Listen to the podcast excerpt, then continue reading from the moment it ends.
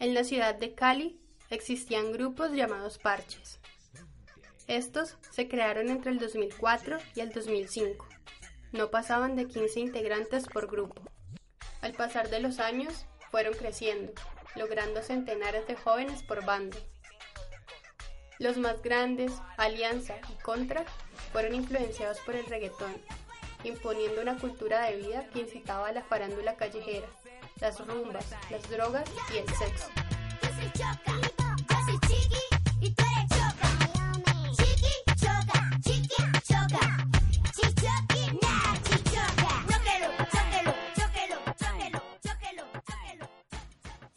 Era una tarde calurosa de jueves.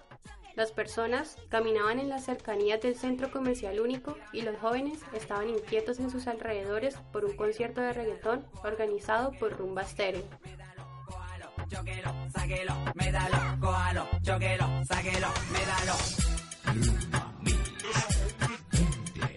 Los grupos se dividían la ciudad y a pesar de los múltiples intentos de la policía y la alcaldía, las tensiones no bajaban.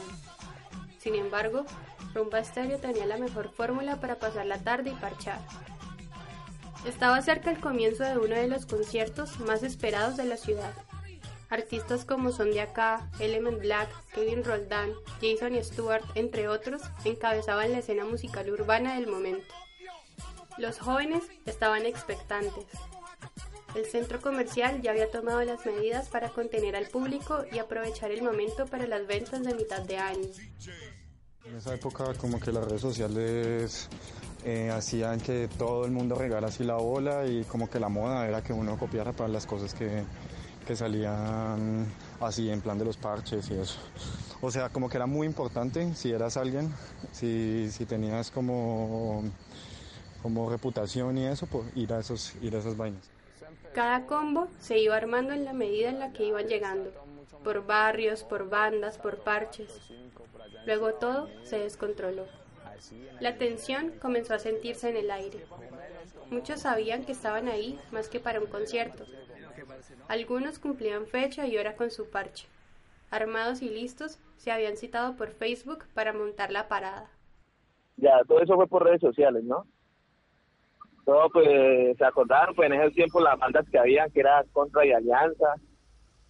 Y, pues, aprovecharon el evento de música que se iba a hacer para pues reunirse todos allá y, formar un tropel como eran en los tiempos que no era así por algo en, general sino por ver quién eran los que más se paraban y eso y ya. Eh, sí todo el mundo sabía que iba a haber tropel. Eso se citaba. Entre la alianza y la contra eso se citaba. Estamos en un cuadro no podemos salir. Si salimos nos matan. Si entran ellos los matamos. Nosotros ya tenemos con qué defendernos y pues ahí cada que se mete nosotros nos toca hacernos respetar. Siendo las 4 de la tarde, el 10 de junio de 2010, el barrio Salomia fue escenario del enfrentamiento más grande entre los jóvenes de Alianza y Contra.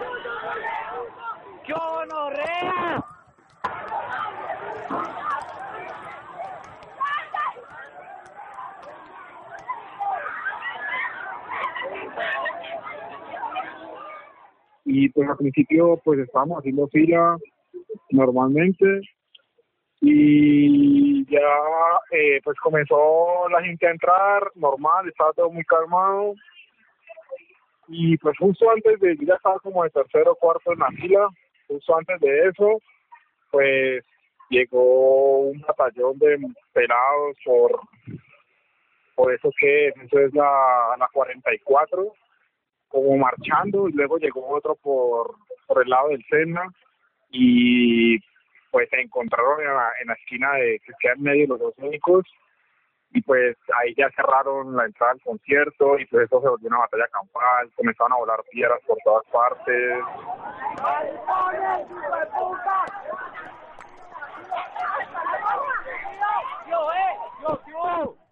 Pero pues de un momento a otro solo se vio como una botella volando y ahí para allá pues salió un combo de un lado y un combo del otro lado y, bueno pues ahí empezó ese oro ¿no? y había pues como confusión porque a la final nadie sabía como quién era quién ni nada porque hasta gente del mismo parte por decir así se dio duro pues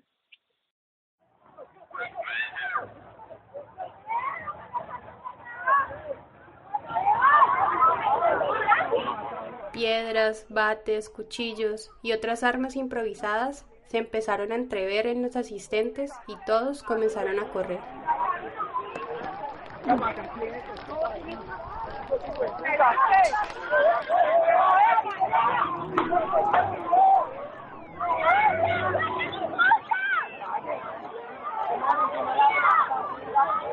Los bates rozaban el pavimento, los cuchillos atravesaban el aire. Algunas niñas corrían, otras defendían el nombre de su parche. Las piedras rompieron carros, ventanas, vitrinas y todo su alrededor. Los muchachos que alcanzaban a correr treparon rejas y muros para esconderse. Los vecinos del lugar se encerraron en sus casas y hojeaban desde las ventanas.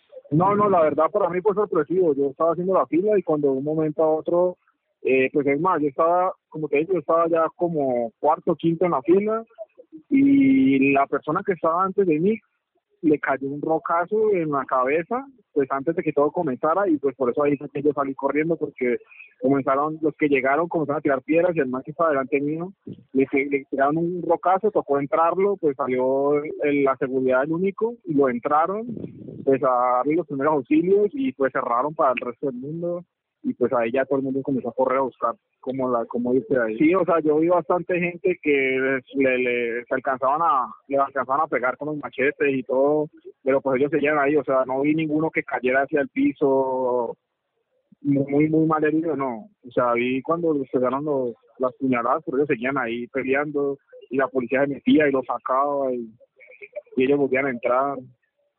Esa tarde, muchos adolescentes fueron heridos.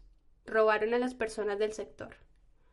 El centro comercial cerró sus puertas para proteger a los artistas y la policía mitigó el tropel llevando a muchos menores a la estación La Ribera.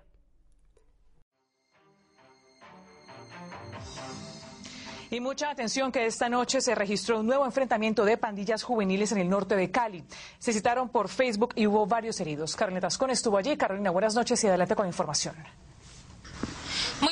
Nos encontramos al norte de la ciudad, en el barrio Salomia, donde hace pocas horas eh, se presentaron disturbios entre jóvenes que salían de ver un espectáculo aquí alrededor de un almacén. Bueno, cuéntenos, eh, coronel, ¿qué es lo que realmente sucedió acá?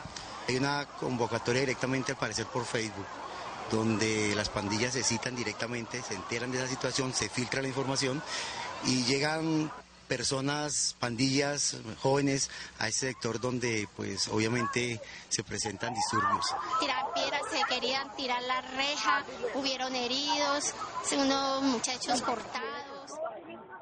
Y pues mucha gente que fue a robar, eh, habían, habían pues yo en un, yo vivía más o menos en un barrio bajo y allá muchos de los que estaban, de los que viven allá fueron, iban a robar y, y llegaron con muchas cosas, llegaban con muchas camisetas, gorras, zapatillas, llegaban con celulares.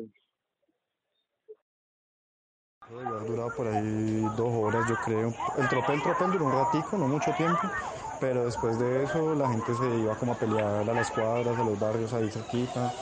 Era como ese plan, como encontrarse de la pandilla rival y, y robarlo y se se ponía letoso pegarle una puñalada o algo por el, por el por el estilo. Y el tropel se acaba sobre todo porque eso, pues eso lo disuelven, ¿no? Llega la policía y se lleva algunos y la cosa como que se pone ya, ya más, más complicada y la mayoría de los chicos termina dispersándose.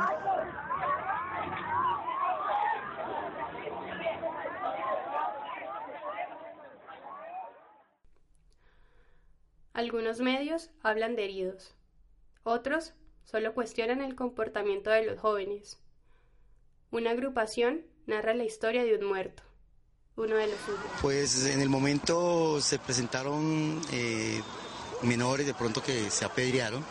Hay un total de 42 conducidos en la estación La Ribera eh, están directamente ya ubicados, se va a verificar, si son menores de edad, pues se realizan las acciones que tengan que realizar con el personal de unidad de menores. Muchas gracias, coronel, por su información. Esto es hasta ahora Muchos, había muchos heridos, pues hubo creo que un par de muertos, además de pues de, del, del, más popular que fue quien sacó una canción, pues los cantantes que iban a ir. Sí, en ese tropel mataron a un pelado que se llamaba Pinquilora. Le decían Pinky Lora, un pelado si lo ve. Eh, ese man se murió, se murió, lo apuñalaron.